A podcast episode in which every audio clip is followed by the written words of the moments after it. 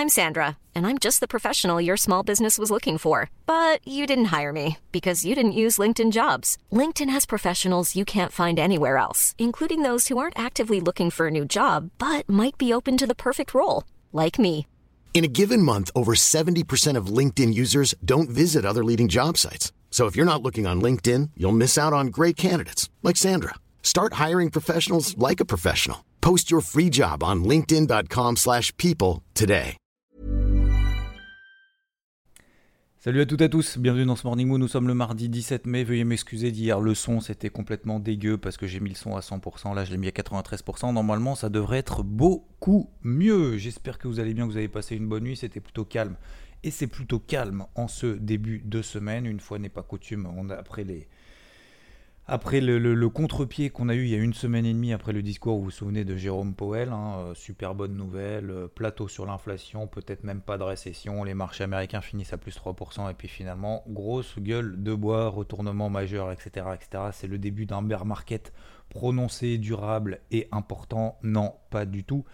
Pas du tout, pour le moment, les marchés euh, tiennent. Alors pourquoi ils tiennent, pourquoi ils tiennent pas bah, Globalement, c'est parce que d'un point de vue, alors c'est vrai que je répète toujours la même chose et c'est pour ça que ce matin je vais faire très simple, c'est que la macro n'a pas changé. On parle toujours, et je regardais même ce matin les news, hein, comme vous, hein. je regarde les news à droite et à gauche, qu'est-ce qu'on pourrait avoir quelque chose de plus pour essayer de sentir le marché, est-ce que ça va monter, est-ce que ça va baisser, nanana. Et ben en fait, euh, bah, ce matin, en fait, je m'aperçois, je regarde trois news. Euh, c'est toujours, la même chose. L'inflation, le risque de récession, machin, etc. Oui, non, mais ça monte parce que non, euh, ça monte juste parce que euh, ça baisse pas. pour le moment, c'est simplement stable. On va voir tout de suite d'un point de vue technique, mais globalement, d'un point de vue macro, absolument rien n'a changé. Vous l'avez vu dans le débrief hebdo, et d'ailleurs, j'ai failli oublier de faire une petite parenthèse en ce début, en ce début de Morning Mood.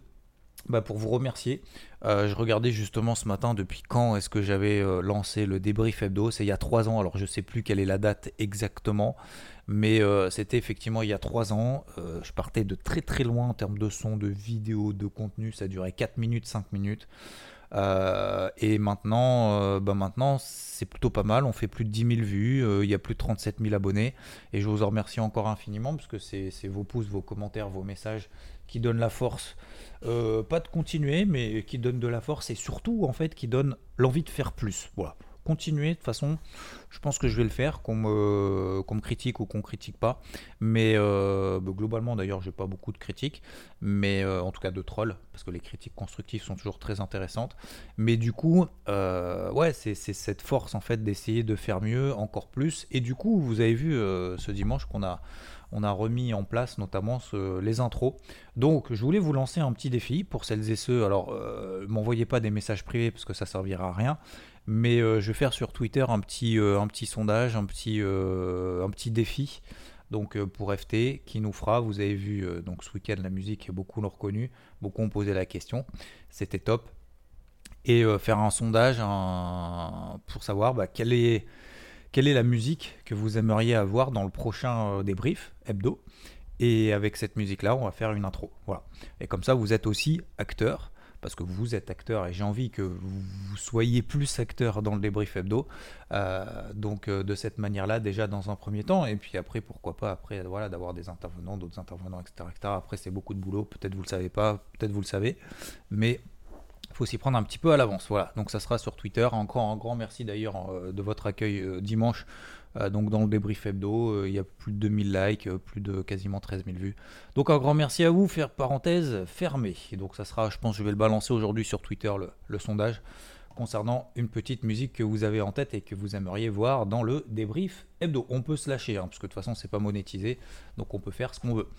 Euh, alors, pour revenir pour la partie macroéconomique, rien n'a changé, inflation, etc., etc. Mais surtout, ce qui est important, c'est aujourd'hui, il y a beaucoup de rendez-vous, euh, notamment les ventes au détail aux États-Unis à 14h30 et euh, à 20h le discours, un discours de Jérôme Powell. Alors, je ne sais plus exactement dans quel contexte est-ce que c'est. due to speak about inflation at Wall Street Journal Future of Everything Festival in New York. Voilà, donc il va parler de l'inflation. Donc du coup, ça va avoir un impact.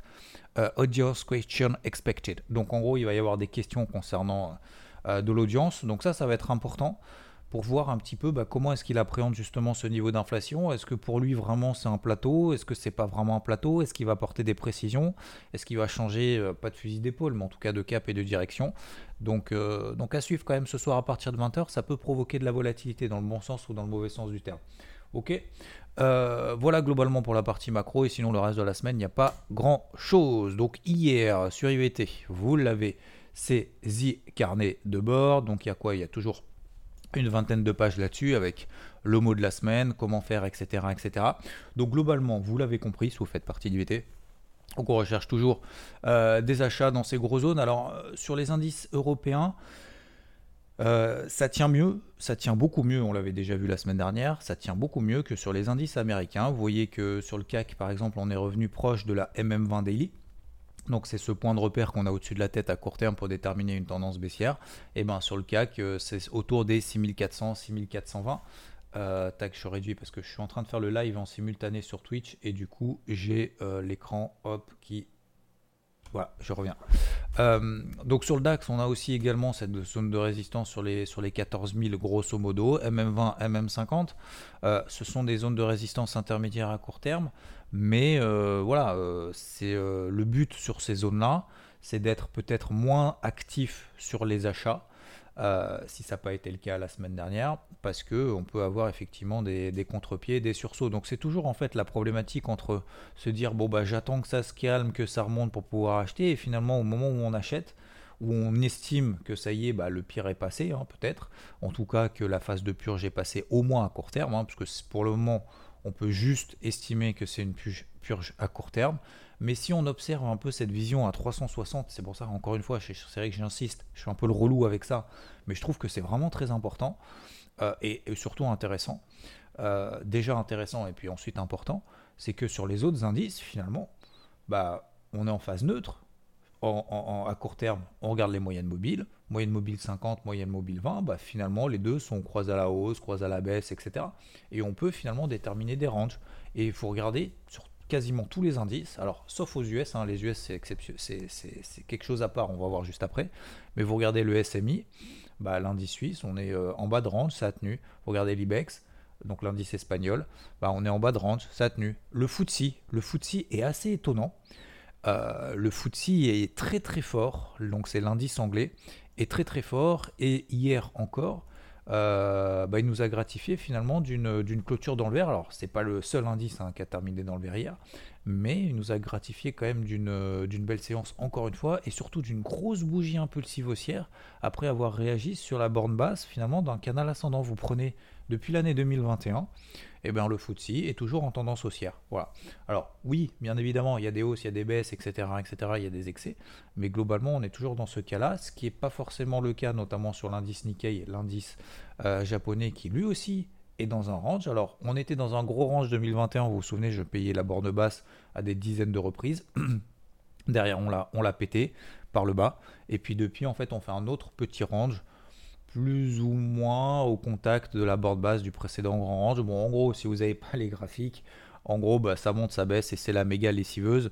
Euh, c'est la grosse lessiveuse avec des flux, ce que j'appelle des flux techniques sans relais. Donc forcément, dans ce type de marché-là, le timing est quand même primordial. Globalement, pour continuer ces tours d'horizon à 360, le taux à 10 ans aux États-Unis reste perché autour des 3%. Et ce que je trouve assez aussi intéressant, étonnant, dans le bon sens du terme, c'est le VIX. Le VIX, vous savez, c'est euh, ce qu'on appelle l'indice de la peur. Euh, alors, euh, c'est comme tous les indicateurs entre guillemets. Faut pas regarder les indicateurs pour savoir ce qui va se passer sur le marché. Ça nous donne une indication complémentaire à ce qu'on sait déjà. Voilà, c'est un petit ingrédient en plus de tout ce que vous avez l'habitude de regarder, que ce soit les news, la partie technique, etc., etc. Et sur le VIX, donc l'indice de la peur, ça mesure la volatilité implicite c'est la différence avec la volatilité historique. Vous savez, la volatilité historique, ça nous permet, donc c'est euh, est-ce que ça a beaucoup monté ou beaucoup baissé dans le passé? Et en fonction de ça, bah, on se dit, bah ouais, euh, c'est super volatile, c'est pas super volatile.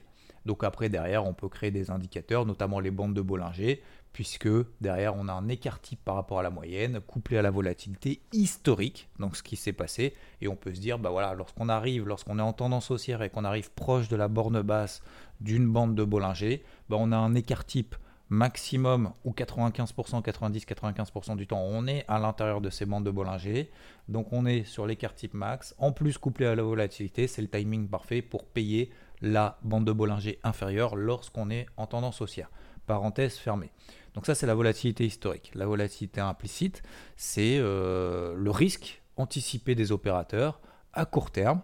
Euh, et donc, euh, bah, si le VIX monte, ça veut dire que les opérateurs sont là en mode oulala, il y a du risque, il y a de plus en plus de risques sur le marché, donc le VIX monte.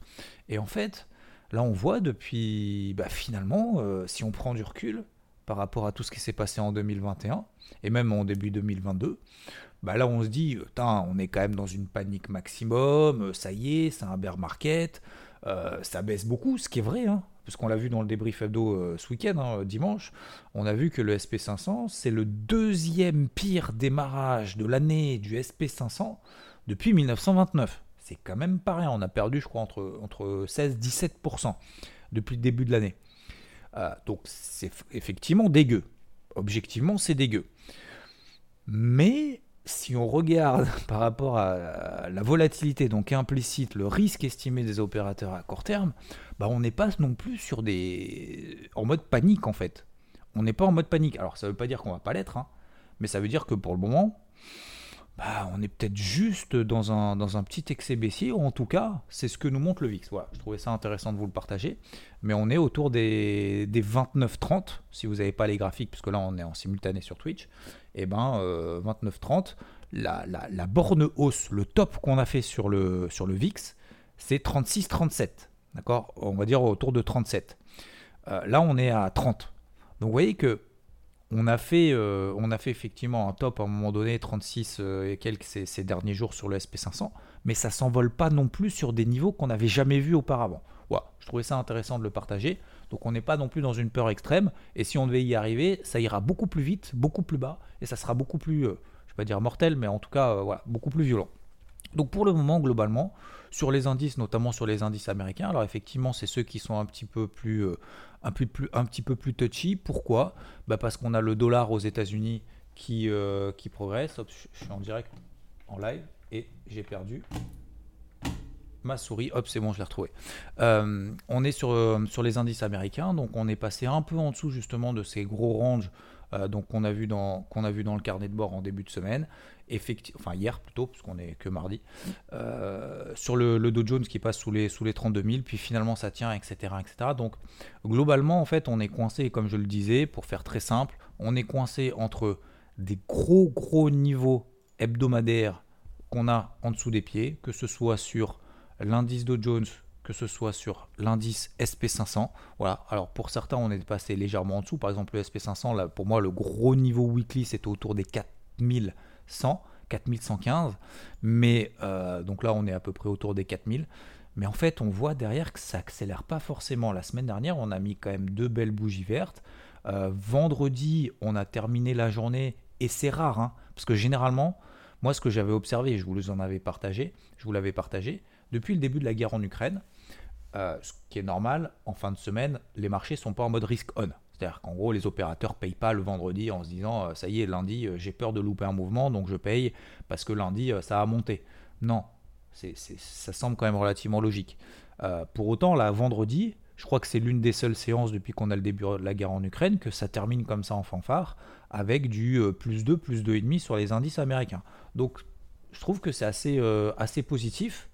et je trouve que c'est peut-être plus optimiste que ce que je voulais partager finalement euh, dimanche, enfin en tout cas ce que je pensais, ce que je voyais en tout cas jusqu'à jusqu'à vendredi après-midi, vendredi fin de journée, et eh ben, et euh, eh ben finalement euh, les marchés sont assez, comment dire, je, trouve qu'ils ont cette capacité finalement à résister dans le doute, dans toutes les news qu'on voit partout à droite et à gauche, et alors, je ne sais pas si c'est un fake ou pas, et je ne sais pas si le marché se trompe ou pas. Visiblement, normalement, on dit euh, le marché a toujours raison. Mais en tout cas, je trouve que même en essayant de trouver vraiment que des arguments négatifs, parce que je vois beaucoup d'avis négatifs en disant ça y est, c'est le début d'un market, ça a baissé, etc. Bah, je trouve que c'est plutôt positif. Je trouve que c'est plutôt positif ce qui est en train de se passer. Donc par exemple sur le Nasdaq, et pour pas tous les faire un par un, sur le Nasdaq, zone des 12 200, zone d'achat pour moi, c'est les plus bas qu'on avait vus euh, dans le passé. Et vous regardez sur le Nasdaq, hier, et certains l'ont relevé notamment dans le QGIVT, et eh ben cette zone des 12 200, vous voyez, donc j'invente rien, hein, c'est dans le carnet de bord, cette zone des 12 200 sur l'indice Nasdaq, tiens, très très bien. Donc ce qu'il faut, vraiment très important, et je terminerai là-dessus d'un point de vue technique sur les indices ou même sur les marchés de manière générale, euh, il faut vraiment des points de repère. Ces points de repère, en fait, si vous voulez, je pense qu'il faut se fixer en début de journée un point de repère en disant voilà, moi je trouve, je vous donne mon avis, mon sentiment, ma façon de faire. Après, vous pouvez faire l'inverse, d'accord? L'inverse dans le sens, bah, je cherche des ventes, je mets un niveau d'invalidation au-dessus de la tête. Mais globalement, si je prends l'indice Nasdaq, bah, je me dis effectivement, on tient weekly. Euh, les taux à 10 ans, le taux à 10 ans aux États-Unis est en train plutôt de se stabiliser autour, autour des 2,1, 2,9 euh, pardon, en dessous des 3%, c'est plutôt positif. Le dollar américain, moi j'ai le sentiment, enfin c'est pas que j'ai le sentiment, c'est que je vois que depuis quelques jours il est en train de se replier un petit peu, ok, etc., etc. Et on peut se dire, bah finalement, c'était peut-être qu'une purge, voilà, pour faire très très simple, et je simplifie au maximum. D'un point de vue technique, 12002, c'est un gros niveau qui avait déjà été testé, été testé pardon, fin 2020, début 2021, mars 2021, et finalement en train de le tester. Et on peut se dire, bah voilà, sur le Nasdaq par exemple, bah on est à 12 320. Hier, pour moi, ma zone, et vous l'avez dans le carnet de bord si vous faites partie d'IVT, cette zone des 12 200, d'accord Qui est plutôt une zone d'achat pour moi.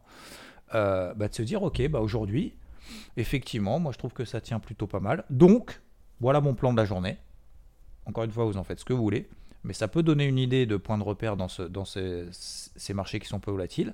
Et eh bien, tant qu'on est au-dessus des 12 197, je ne cherche que des signaux d'achat c'est un niveau d'invalidation pour la journée de se dire moi je m'autorise deux cartouches aujourd'hui.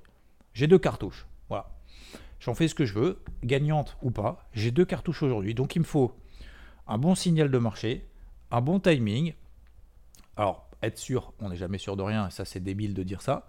Mais je pense qu'en faisant de cette manière-là, ben on, évite de faire la girouette et de se dire ok, sous 12 197, je me retire, j'ai eu tort, je me suis trompé, je suis pas short, c'est pas grave à autre chose et on verra demain. Et je pense que c'est dans ce type de marché-là qu'il faut avoir ce type de comportement assez rigoureux pour éviter de faire la girouette toutes les 5 minutes parce que finalement, bah, la volatilité, elle est, alors elle est ce qu'elle est. Certains diront effectivement en intraday, il y a énormément de volatilité, certes. Si on est en swing, il n'y a pas de volatilité. Donc, euh, donc je pense que c'est dans ce type de moment-là qu'il faut, faut faire assez simple. Je me mets par exemple en horaire sur l'indice Nasdaq pour continuer dans cet état d'esprit-là. Bah, je peux me dire aussi, depuis hier, on a ce qu'on appelle un triangle symétrique. Voilà, là je suis en horaire, donné H1, pour ceux qui sont en direct live sur Twitch en simultané.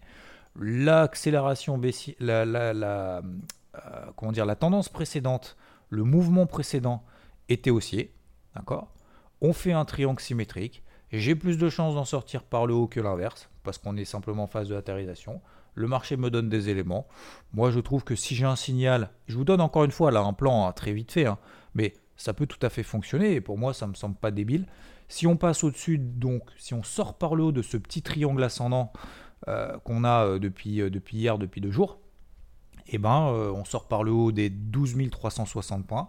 J'estime que c'est un bon signal d'achat. Je mets mon niveau d'invalidation sous les 2200. Ouh là là, mais c'est très large. C'est à 160 points des cours d'entrée. Waouh, waouh, waouh. Non, on ne raisonne pas en points, on raisonne en pourcentage d'exposition de son capital. On raisonne en taille de position. En fonction de la taille de position qu'on met, on a un risque, alors en euros, en dollars, en tout ce que vous voulez. Et donc, derrière, on peut déterminer le risque que l'on prend sur ce trade. Mais on ne peut pas raisonner en disant 160 points, c'est beaucoup. 500 points, ça peut être rien, ça peut être énorme. Ça dépend de la taille qu'on met. On est d'accord. Bon. Euh, bref, on ne raisonne pas en nombre de points, on raisonne simplement d'un point de vue purement technique et de se dire ok, sous les 12 200, j'ai tort, je passe à autre chose, j'ai utilisé ma cartouche de la journée et ma deuxième, je l'utiliserai sur autre chose. Mais je pense que c'est dans ce type de marché-là qu'il faut, euh, voilà, qu'il faut opérer de cette manière. Je vous ai donné un petit plan, pourquoi pas pour la journée, concernant l'indice Nasdaq. Sinon, concernant le reste du monde, qu'est-ce qu'on a sur le pétrole? On a atteint mon deuxième objectif des 113 dollars. Voilà, Hein. Il n'y a pas que des trades pourris, il n'y a pas que des trucs pourris que je vous partage. 113 dollars sur, euh, sur le pétrole, toujours une pression haussière. On a un triangle symétrique, la zone des 97 dollars que j'avais payé. On a fait les 119, on a refait les 100, on a refait les 113, on a refait les 100, on a refait les 113, on a refait les 100 et on a refait les 113. Euh, bah voilà, deuxième objectif atteint, j'ai dégagé sur le pétrole. Je pense qu'on va continuer à avoir une pression haussière de la même manière que sur le gaz. C'est tout à fait normal. L'or, l'argent, je passe un petit peu à travers. Je me suis pris un stop loss sur le silver la semaine dernière. Je suis toujours à l'achat et en galère sur l'euro contre le dollar qui tient encore et tant bien que mal cette zone des 1,04, 1,07. Pour le moment, il n'y a pas de grosse réaction positive. Mais pour le moment, je tiens ma position. J'ai décidé de la tenir en fin de semaine dernière, donc on verra bien ce que ça donne. Le, le yen. Alors, le yen, moi je trouve ça très intéressant. J'en ai parlé hier en audio sur la partie Forex, parce que le yen est considéré comme une valeur refuge. Et vous regardez que le yen, qui s'est quand même assez, euh, euh, comment dire, raffermi, euh, notamment la semaine dernière, et bien là, il est en train de se replier. Donc ça montre qu'on a peut-être aussi une volonté des opérateurs de sortir du yen parce que les marchés finalement tiennent bien. Et donc le yen, on voit, est en train de se replier. Donc ça, c'est plutôt bon. A priori, en tout cas, c'est signe que les indices pour le moment tiennent bien. Voilà, on a le signe de yen, du VIX. Et, euh, du coup, l'ensemble des marchés pour le moment est plutôt positif. Et je termine sur les cryptos. Et eh ben, les cryptos, la capitalisation totale est toujours sur la borne basse du range dans lequel il évolue si je me mets en données hebdomadaires et je vois beaucoup de commentaires négatifs en disant ça y est, c'est le début de la fin, il faut vraiment dégager. Je pense que c'est pas maintenant qu'il faut dégager. On a eu premièrement le spike à court terme qui permet de stabiliser au moins la situation. Deuxièmement, donc là, soit l'Ether, que ce soit le Bitcoin, etc., on est sur les bornes basses, 1700 dollars sur l'Ether, 30 000 dollars sur le Bitcoin. Autour de cette zone-là, pour le moment, on est sur des grosses euh, des bas de range. Certains diront, bah, je comprends pas les gars, euh, le marché perd 60%, forcément on est en bear market, c'est une évidence absolue, vous êtes complètement débile ou aveugle, ou les deux. Et eh ben, euh, eh ben en fait, quand je me mets sur des unités temps hebdomadaires, moi j'aime bien prendre du recul parce que c'est facile de prendre la performance depuis les plus hauts et inversement c'est facile de prendre la performance des plus bas. Mais il faut, je pense, prendre du recul et surtout se souvenir d'où l'on vient. Parce qu'on ne peut pas prendre une performance de moins 50% et pas euh, se souvenir que le Bitcoin vient de 150 dollars. Ne pas se souvenir que l'Ethereum, et je l'ai posté sur Twitter, lorsqu'il passe de 4000 à 2000 en se disant bah, c'est de la grosse merde, euh, de toute façon c'est le début de la fin, peut-être d'ailleurs, hein, peut-être que c'est le début de la fin, mais en tout cas non, on n'est pas en bear market effectivement. Euh, je rappelle que l'Ether 2017, personne n'en voulait, on était à 5 balles, l'Ether. Un Ether c'était 5 dollars, on est monté à 1000, 1200, 1200, c'est quand même une grosse arnaque. Hein. On est descendu à 80. 80, personne n'en veut parce que de toute façon, c'est le début de la fin. Puis derrière, on a fait 80 dollars, 4000, quasiment 5000. 5000. Et derrière, on a fait 5000, 2000.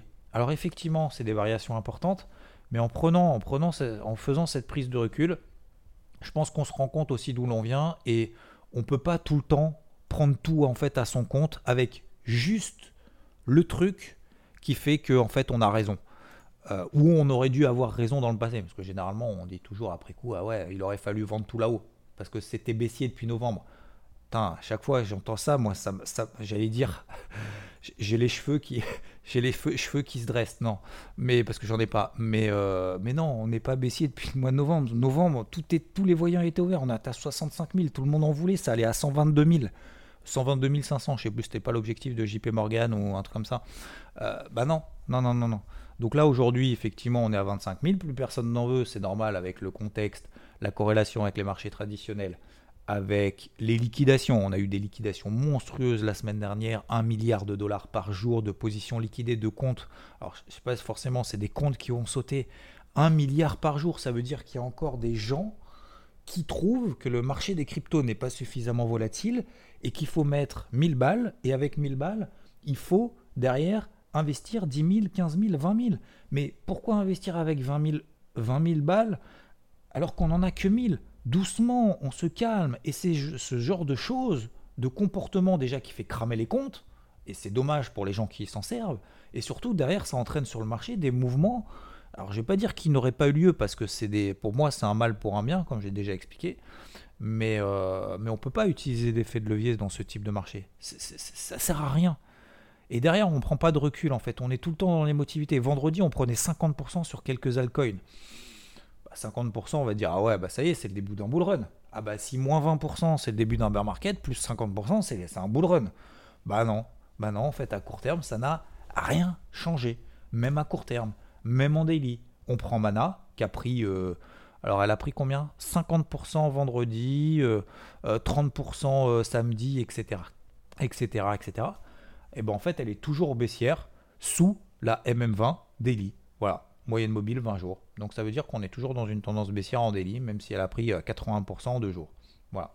C'est QFD. Donc on ne peut pas parler en pourcentage, on doit parler toujours par rapport à l'évolution des bougies, par rapport aux tendances, mais surtout par rapport au passé. Et pas seulement ce qui nous intéresse et ce qui euh, nous donne l'impression en fait d'avoir raison sur le marché. Voilà. Je vous laisse là-dessus, messieurs, dames. Donc pour le moment, non, on n'est pas en market. On est en train de se stabiliser, tant mieux. Et euh, l'épisode Luna euh, Terra, donc le stablecoin Terra qui a sauté, bien évidemment, on va mettre du temps avant de le digérer.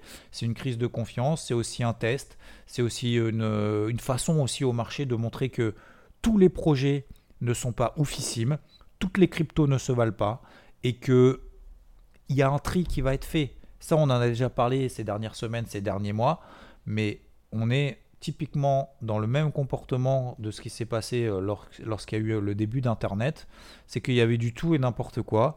Ça a craché. Peut-être que là, on a, on craché ou peut-être qu'on n'a pas encore craché, mais globalement, bah, il y a des boîtes qui vont s'en sortir mieux que les autres parce qu'il y a des trucs où c'est, alors pas n'importe quoi, mais euh, en fait, c'est des projets qui sont en train de. C'est un marché globalement qui doit rentrer en, maturité. Donc pour rentrer en maturité, bah, on fait des conneries. Hein. c'est comme la phase d'adolescence. Bah forcément, bah voilà. Alors c'est pas forcément des conneries. C'est juste que le marché est en train de se dire hmm, des stablecoins euh, sur des algos. Bah c'est pas ouf en fait en termes de sécurité, en termes de stabilisation. Bon bah voilà. Ça y est, maintenant on passe à autre chose, maintenant on va passer sur des, vrais stablecoins, etc., etc., etc. Et en fait, au fur et à mesure, le marché va se construire comme ça. Donc il va y avoir forcément des hausses, des baisses, il va y avoir des trucs qui vont mourir, des trucs qui vont exploser. On ne sera pas toujours sur les bons trucs, on fera des mauvais choix, on fera des bons choix, mais, mais c'est pas la fin. Ce n'est pas la fin. Par contre, c'est la fin du Morning Mood. Un grand merci à vous de votre écoute. Bon, bonne route pour ceux qui vont au boulot. Bonne journée à celles et ceux. Merci à toutes celles et ceux qui étaient également en live en simultané sur Twitch. Je vous souhaite une très belle journée. Merci. À ciao. Mom deserves the best, and there's no better place to shop for Mother's Day than Whole Foods Market. They're your destination for unbeatable savings, from premium gifts to show-stopping flowers and irresistible desserts. Start by saving 33% with Prime on all body care and candles. Then get a 15-stem bunch of tulips for just $9.99 each with Prime. Round out Mom's menu with festive rosé, irresistible berry chantilly cake, and more special treats. Come celebrate Mother's Day at Whole Foods Market.